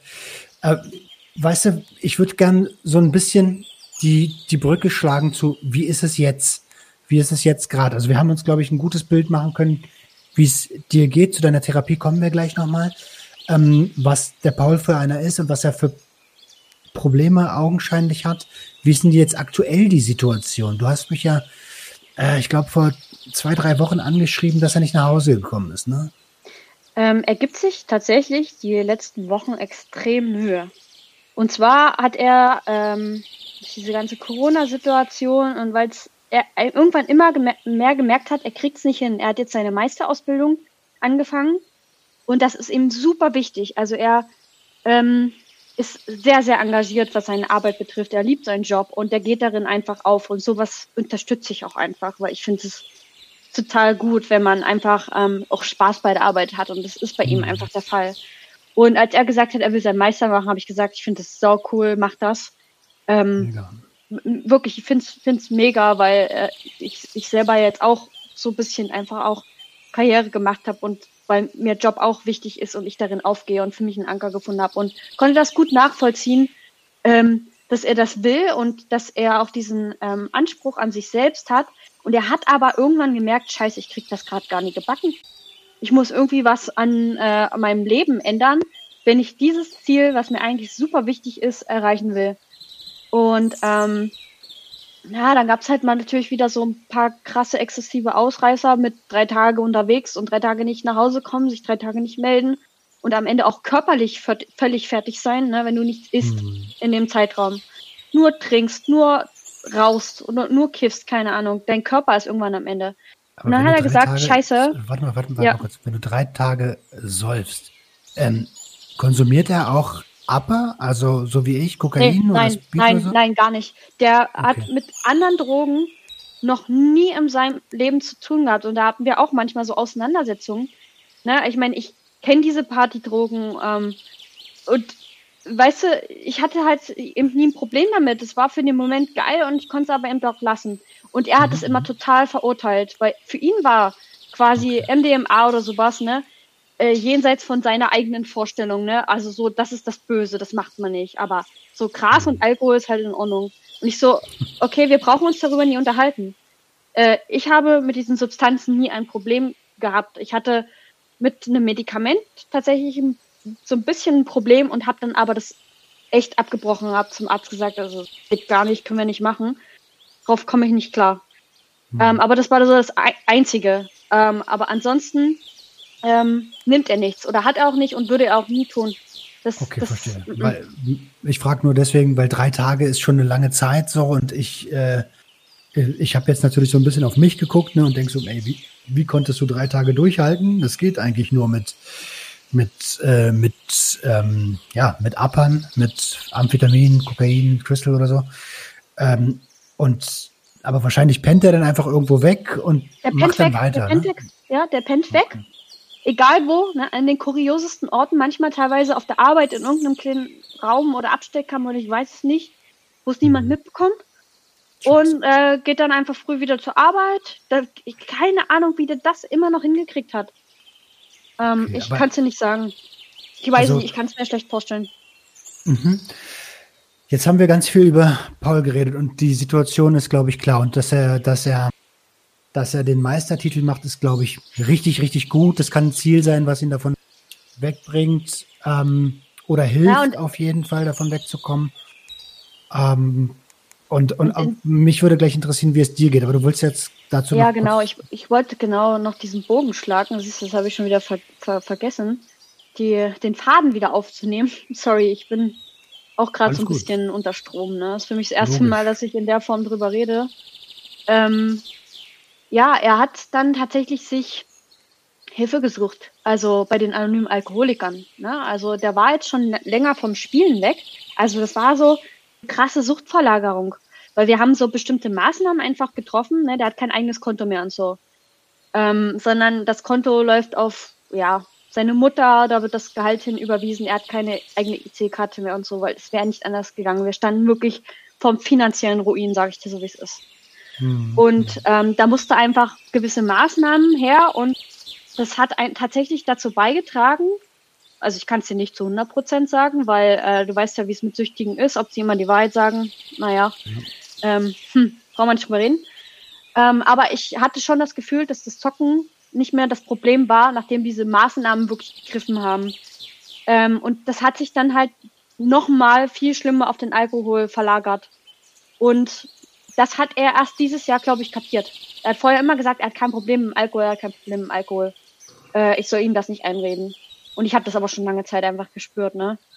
Und ähm, dann hat er sich jetzt bei den anonymen Alkoholikern Hilfe gesucht. Da war er am Anfang noch immer tatsächlich offline vor Ort bei so einer Gruppe in Dresden. Dann kam Corona, dann ging das nicht mehr. Und ähm, ja, weißt du, ich, ich arbeite im Marketing und ich äh, beschäftige, ich setze mich mit Sachen extrem auseinander. Und habe ihm dann irgendwann gesagt, du weißt du was? Das ist jetzt nicht die Ausrede, dass Corona ist und du das zu den Meetings nicht mehr gehen kannst. Es gibt auch digitale Gruppen. Und Berlin war da ganz weit vorn und äh, auch die Berliner Gruppen, meiste, die hatten jetzt halt ähm, kein Problem damit, halt auch Leute aus, aus Dresden halt aufzunehmen. Und Ja. ähm, Cool. das hat er nach, nach so einem richtigen Ab scheiß verfuckten Absturzabend, hat er das einfach auf einmal von sich aus auch gemacht. Ne? Er hat den Kontakt gesucht und ähm, hat jetzt auf seinem Handy auch mehrere WhatsApp-Gruppen und tatsächlich muss ich sagen, es gab Abende, ne, da, da ist es schon wieder so ein bisschen entgleist und er hat aber diese Gruppe äh, von den anonymen Alkoholikern ihn wieder aufgefangen. Ne? Er hat in bestimmten Situationen dann jemanden von denen angerufen oder äh, sich per WhatsApp ausgetauscht. Und ähm, das hat schon tatsächlich dazu geführt, dass er den, ähm, ja, den Absprung von ich steig, also ich habe äh, Schluss von Feierabend und steige in Zug und fahre nach Hause und ähm, verpasst hat und irgendwo nochmal abgebogen ist, aber dass Mhm. diese Leute ihn trotzdem wieder eingefangen haben, so dass er wenigstens nach Hause kam, auch wenn er äh, getrunken hat. So. Aber und das, das ist, schon ein enormer Fortschritt. Also auf ja, jeden genau. Fall, weil ähm, er geht tatsächlich fast jeden Abend zu diesen Meetings ähm, und quatscht dort von, sagen wir mal, 22 Uhr abends geht das immer so, so eine allgemeine Runden. Und ähm, danach gibt's immer noch so eine Art Nachmeeting, wo du quasi nochmal in einem individuellen Austausch mit gewissen Leuten gehst. Und dieses System finde, also ich krieg zwar nicht mit, was sie dort besprechen, aber ich habe einfach gemerkt, so jetzt äh, aus meiner Perspektive heraus, wie gut ihm das tut und dass das tatsächlich ähm, super hilfreich sein kann. Ne? Auch wenn das jetzt nicht die klassische Therapie mit Therapeuten ist, aber ähm, es ist zumindest ein Mittel, wo ich eine Veränderung gemerkt habe. Das ist hm, gestern das ist zwar auch wieder schief gegangen, äh, er kam verspätet nach Hause, aber er kam nach Hause so. Aber es ist besser geworden, seitdem er diese Meetings ähm, besucht und das finde ich schon mal absolut auch an der Stelle erwähnenswert. Ähm, auch nochmal für die, für die Zuhörer. Es gibt auch diese Möglichkeiten, äh, ja, auf den digitalen Weg sich mit Betroffenen auszutauschen und äh, da Hilfe in Anspruch zu nehmen und ähm, macht das einfach, wenn auch vielleicht die Überwindung zu groß ist, irgendwie vor Ort sich mit jemandem zu, im ersten Schritt zu treffen oder es jetzt äh, durch einen erneuten Lockdown auch gerade wieder nicht möglich ist, aber macht es. Also ich kann das nur aus meiner Perspektive schildern. Ich bin davon überzeugt, dass das super hilfreich ist. Hey, danke, dass du das so eindrücklich sagst. Das ist ja auch so ein bisschen der Grund, warum es diesen Podcast gibt. Ne? Die einfach dieses Gefühl, ey, du bist nicht allein.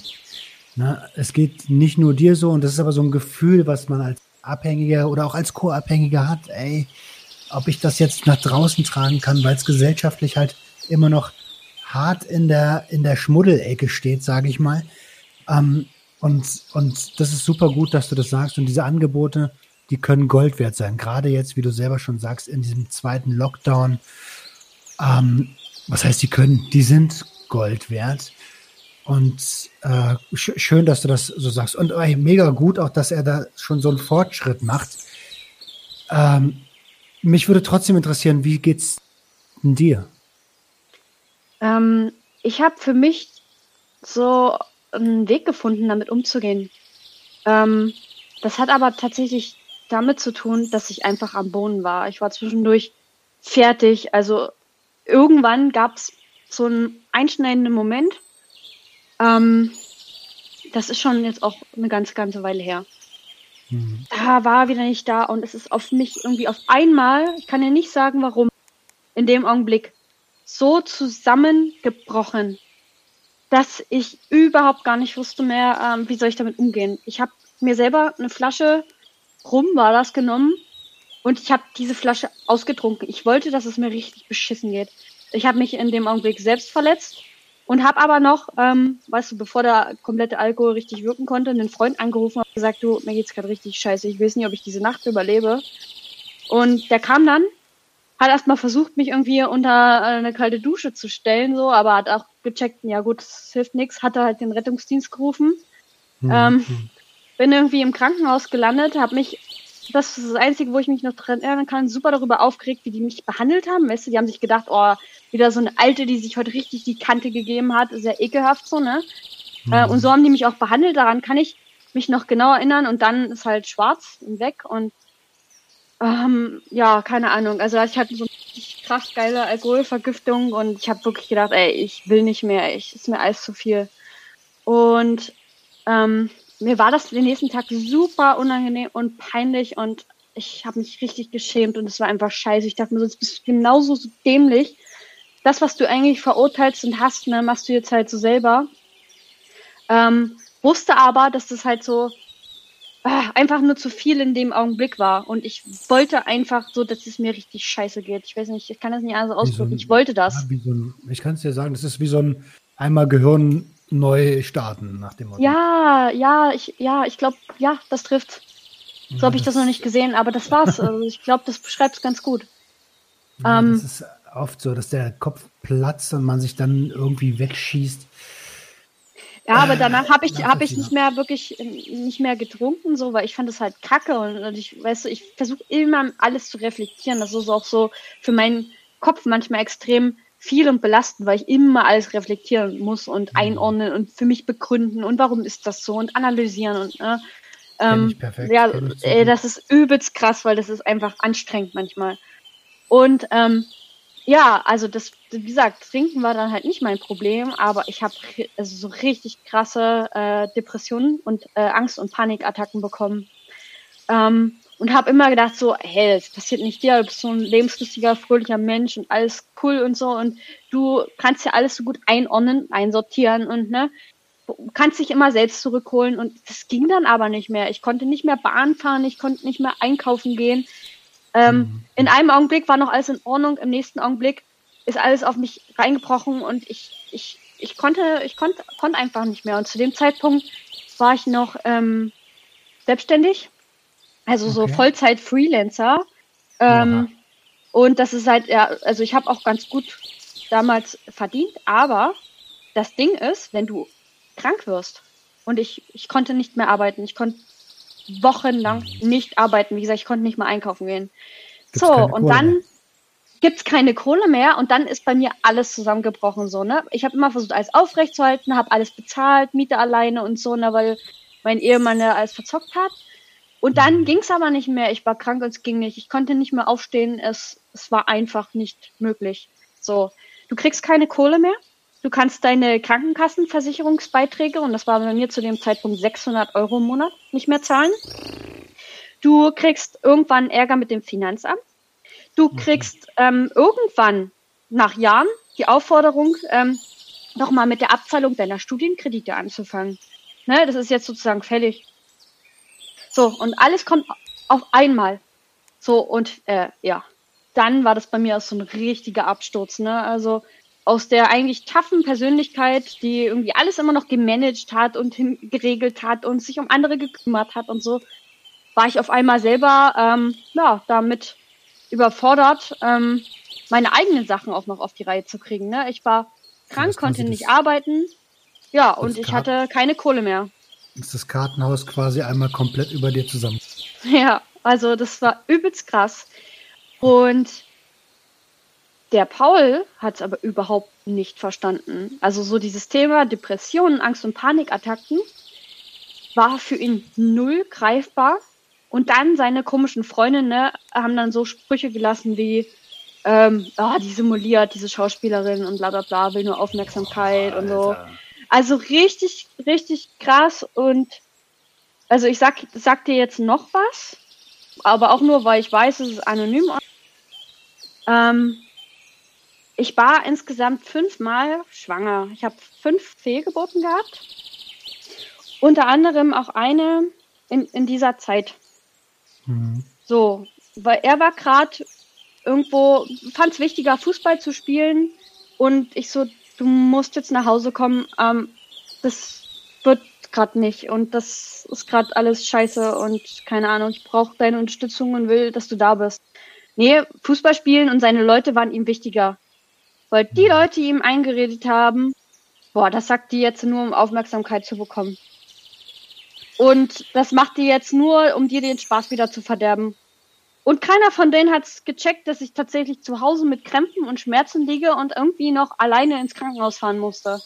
Und er hat es nicht kapiert. Und das gab es noch mal eine zweite Situation, wo er dann auch lieber saufen gegangen ist. Da habe ich auch gesagt, ich brauche dich gerade. Ich fahre ins Krankenhaus, weil ich weiß, es geht wieder schief. Mhm. Und also ja, Arbeit ist gerade wichtiger, hat das noch nicht gesagt, aber ich kann gerade nicht weg. So, ich brauche dich gerade. Bitte versuch alles möglich zu machen, dass es irgendwie funktioniert. Ich kann, ich halte das nicht schon wieder alleine aus.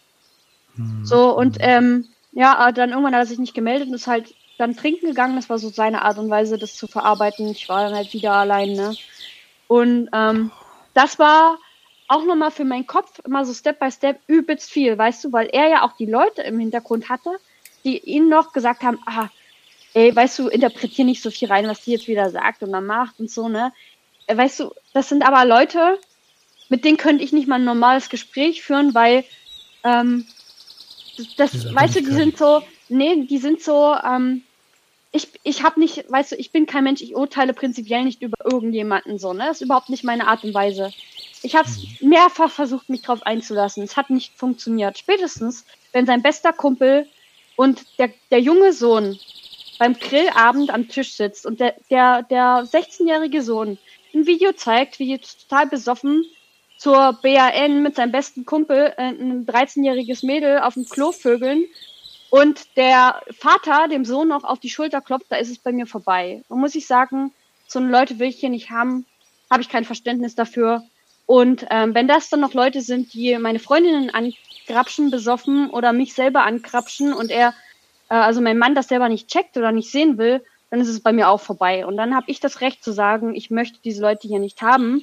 Und dann habe ich auch das Recht zu, zu sagen, das, was die erzählen, ist, sorry, es ist nicht auf der Ebene, wie ich mich mit jemandem äh, auf Augenhöhe unterhalten würde. Und mir ist der Hintergrund total egal. Das sind einfach, äh, es ist eine Verhaltensweise. Damit kann ich nicht umgehen und da bin ich einfach der Meinung, ähm, mit meinem Verstand urteilen zu können, dass sich das nicht gehört oder dass man das nicht macht oder dass das äh, einfach Dinge sind, die eine Grenze, die eine Grenze überschreiten. Und darum geht's mir. Ne? Mir geht's nicht darum, äh, einfach nur zu sagen, ich will mit den Leuten nichts zu tun haben oder die sind alle doof oder scheiße oder keine Ahnung, nicht meinem Niveau. Darum geht's mir nicht. Mir geht's einfach darum, dass zu viele Situationen waren, ähm, wo scheinbar ich die einzige in der Runde war, die das so kritisch gesehen hat. Und das ist die natürlich. Das, normal. Ja, Nein, aber das, diesen Begriff will ich gar nicht sagen normal, ja, was ist schon normal, weiß, aber. Deswegen habe ich ja gesagt, in Anführungsstrichen. Ja, ja genau. Oh, ist das krass, ey. Das, ich ich, ich, ich, ich fühle ja sowas immer gleich mit, ne? Und äh, in mir passiert gerade auch emotional eine ganze Menge. mal, also, ich verstehe gar nicht, warum dein Mann das nicht mitschneidet, was da passiert. Äh, aber das ist auch so viel, dass das gerade mich ein bisschen überfordert, muss ich ähm, wie, wie, wie hältst denn du das aus? Ja, siehst du, ich habe schon wieder den Faden verloren. Ey, es tut mir wahnsinnig leid. Also wie gesagt, das ist für mich absolute Premiere, irgendwie das gerade selber für mich mal im gesprochenen Wort zu ordnen. Und das fällt mir auch nicht super einfach, ne? Ähm, mhm. Weil es einfach, wie du gerade selber schon sagtest, so viel ist, so komplex irgendwie ist. Ähm, ja, ich habe dann aber irgendwann, als alles über mich, da waren wir stehen geblieben, zusammengebrochen ist, ähm, gesagt, fuck, du hast jetzt zwei Möglichkeiten. Äh, entweder du äh, pfeifst dir wirklich irgendeinen Abend eine Überdosis Tabletten rein und das ist Feierabend. Ähm, oder du änderst jetzt was. Und ich bin so eine Person, ich habe einfach keinen Bock, mich mit irgendwas abzufinden. Das mhm. hat eine Weile gedauert, aber ich bin super ehrgeizig und ich ähm, ich, ich weiß auch nicht, ich habe so Ziele und Wünsche auch einfach immer noch vor Augen. Und das mhm. hat mich so ein bisschen dort irgendwie ähm, rausgeholt. Und ich habe dann eine Entscheidung getroffen. Erstens, ich mache eine Therapie. Zweitens, ich, ich wechsle eine Anstellung.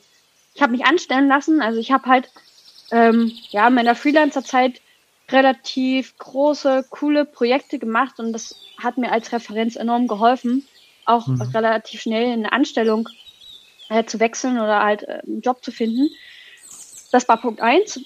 Und Punkt zwei war, ich, ähm, ich, ich gehe in eine Therapie und das habe ich sechs Monate, glaube ich, gemacht. Und es war die beste Entscheidung meines Lebens. Und seitdem wirklich, ähm, sage ich so, wie es ist, bin ich die Person, die ich mal war, wieder. Ich habe immer noch total emotionale Momente und ähm, es bewegt mich nach wie vor, wenn wieder irgendwas ist oder ich nicht so richtig weiß, ja, wo soll es alles noch hinführen und wie lange kann ich das noch und wie viel Kraft kann ich noch aufbringen aber es wirft mich nicht mehr aus der Bahn, weil mhm. ich gelernt habe, das für mich einzuordnen, weißt du, so dieses Analysieren was, was ich vorhin auch schon mal angesprochen habe, Selbstreflexion. Und ich versuche jetzt gewisse Sachen nicht, ja, ja, nicht, nicht mehr an mich ranzulassen. Ähm, weißt du, das ist auch ein bisschen erschreckend zum Teil. Es, also, du kennst den Ablauf in deinem Kopf. Du weißt, okay, es ist halbe Stunde nach Feierabend. Ähm, er, er meldet sich nicht. Du weißt, was passiert. Du kennst die Abfolge. Du weißt aber auch am Ende des Tages, er kommt irgendwann wieder nach Hause. Er wird nach Hause kommen, weil er ist die anderen Male auch nach Hause gekommen. Ob das jetzt irgendwann früh war oder ob das nach drei Tagen war, aber er kommt nach Hause und es ist bisher nichts mega Schlimmes passiert, außer natürlich, dass du dich selbst mega scheiße fühlst und der am Ende körperlich auch total Frack ist. Aber okay, jetzt lass, ähm, lass mir mal ja, den Paul kurz, lass mir mal kurz den Paul kurz mal außen vor, weil es geht, ich spreche ja mit dir. Und dass er ein Problem hat, das hat er gecheckt, das weißt du auf jeden Fall. Und das hat dich äh, also an den Rand äh, äh, der, der psychischen Gesundheit gebracht, wenn nicht sogar ein Stückchen drüber. Schon drüber, ähm, ja. Ähm, und mich würde jetzt noch interessieren, ich meine, er macht Fortschritte, alles cool, alles schön. Wie siehst denn du das?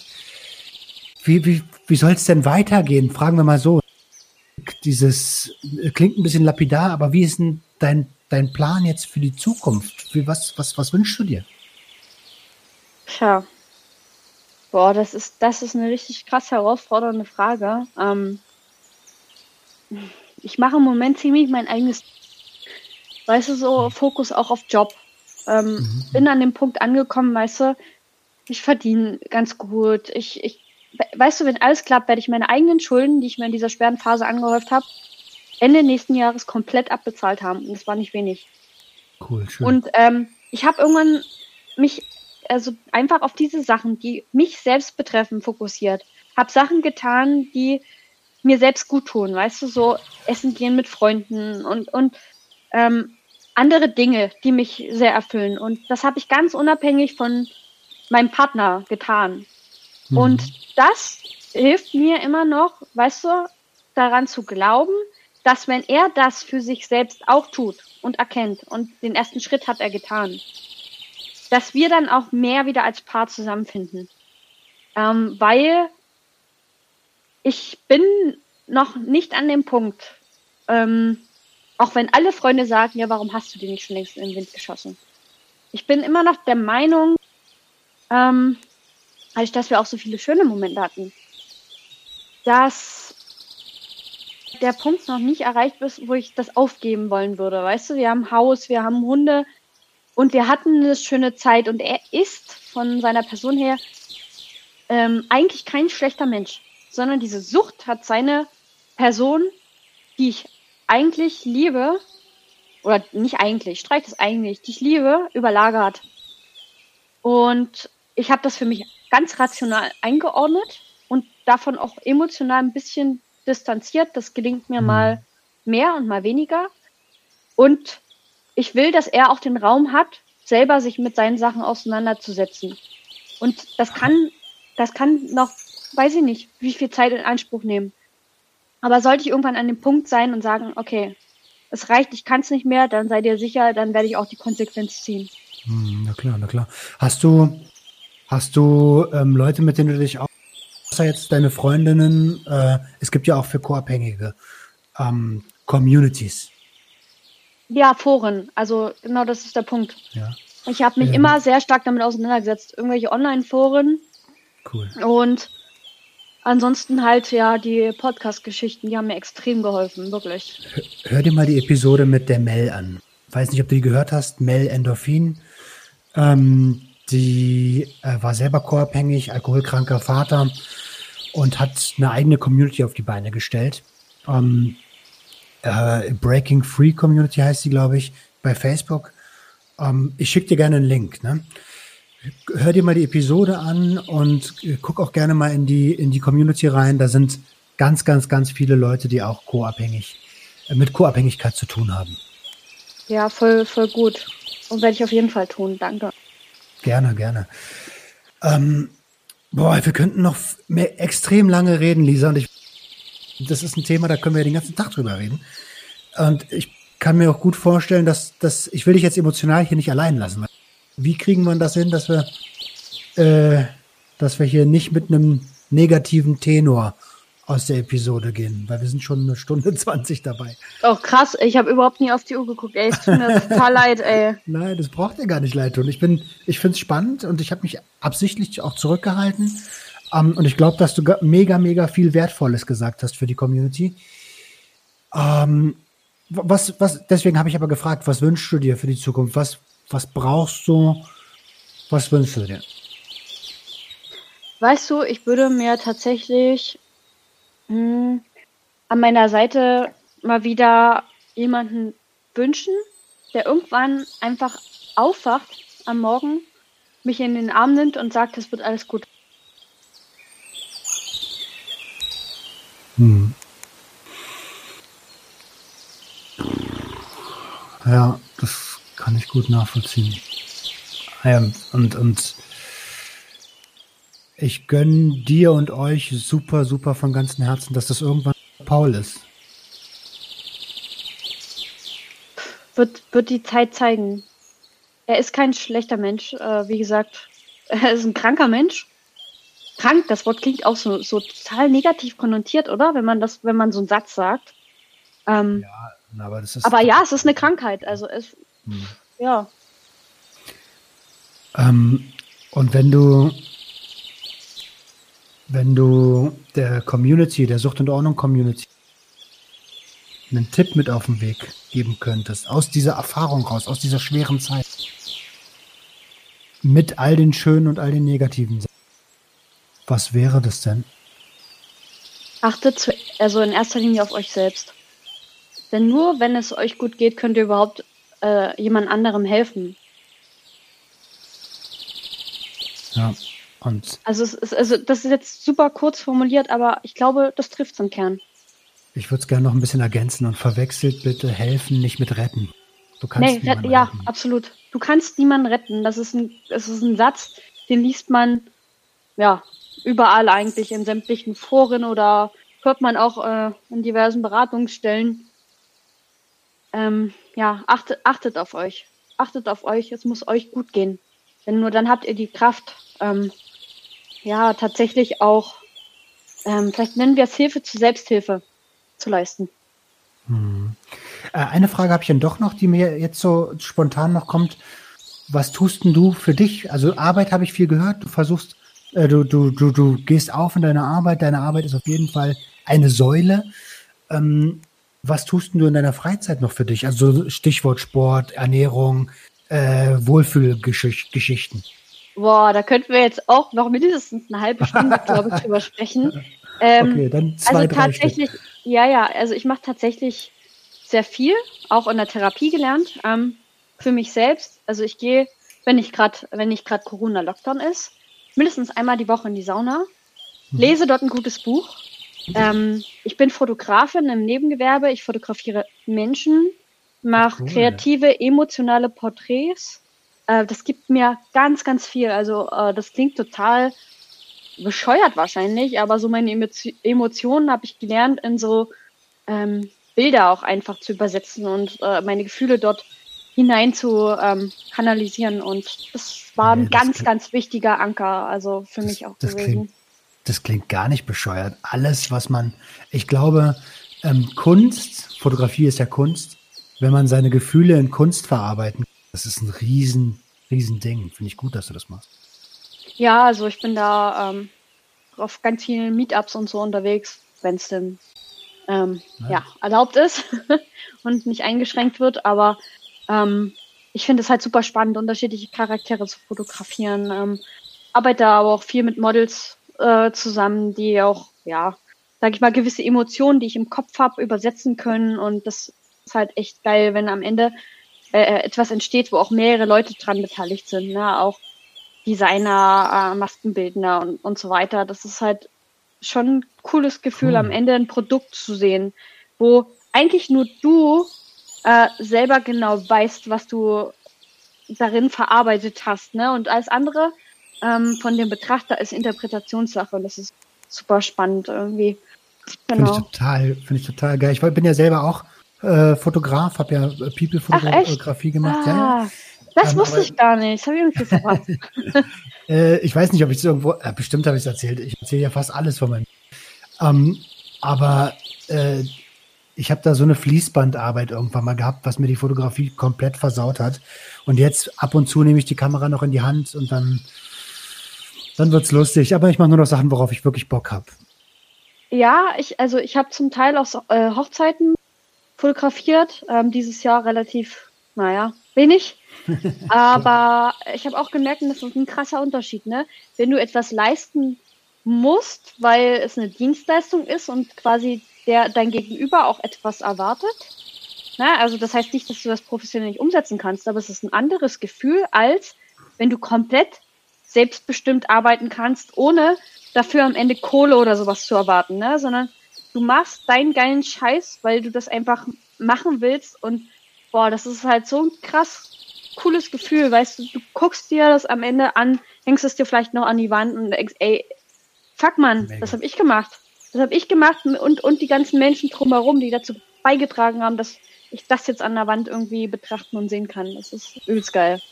Ja, das ist doch, das, ganz ehrlich, schöner kann eine Episode nicht enden. Ne? do, it, do it yourself. Ähm, Lisa, ich hoffe, dass, äh, dass, ähm, dass du mit einem guten Gefühl aus der Episode rausgehst. War emotional aufreibend. Äh, wie geht's dir jetzt? Ach, eigentlich ganz, ganz gut. Cool. Also es ist immer so, du, nee, du, du kennst doch bestimmt dieses Gefühl, oder? Wenn, wenn einfach mal was raus musste und es ist raus mhm. und ne, das lernst du ja auch in der Therapie. Ähm, ja. Wenn man so ein ausgeglichenes Gefühl auf cool, einmal hat, so eine, so eine ah, innere mega. Balance, ohne dass das jetzt spirituell klingen soll, sondern ja, nee, man fühlt sich ausgeglichen.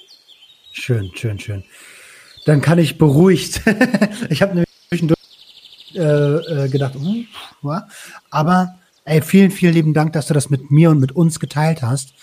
Ähm, und an der Stelle äh, möchte ich dir die letzten Worte überlassen und verabschiede mich schon mal. Ähm, ihr Lieben da draußen, bis nächste Woche. Haut rein. Ja, ich weiß gar nicht, was ich jetzt noch ergänzen soll, außer bleibt stark. Ähm, macht das, worauf ihr Bock habt und wenn ihr Probleme habt, ähm, das ist kein Zeichen von Schwäche, sondern es gehört zum Charakter dazu und ähm, ich glaube, es ist spannend auch einfach für sich selbst einen Weg zu finden, ähm, damit umzugehen und möglicherweise auch ähm, ja das Schritt für Schritt selbst zu bewältigen und in Angriff zu nehmen. Auch das kann halt eine große Leistung am Ende sein, worauf ihr wiederum stolz sein könnt. Von daher ähm, macht aus euren Schwächen einfach eure Stärke und das ist so mein Punkt, den ich für heute setzen möchte. Mhm. Vielen lieben Dank, dass ich dabei sein durfte. Hat mir sehr geholfen. Sehr, sehr gern. Schön.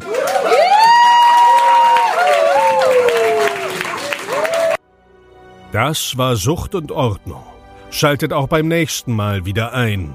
Wenn ihr Anmerkungen habt oder selbst zu Gast sein wollt, um mit uns über euren Konsum zu sprechen, schreibt uns gerne jederzeit. Und wenn es euch gefallen hat, folgt uns auf Facebook und Instagram. Bis bald bei Sucht und Ordnung.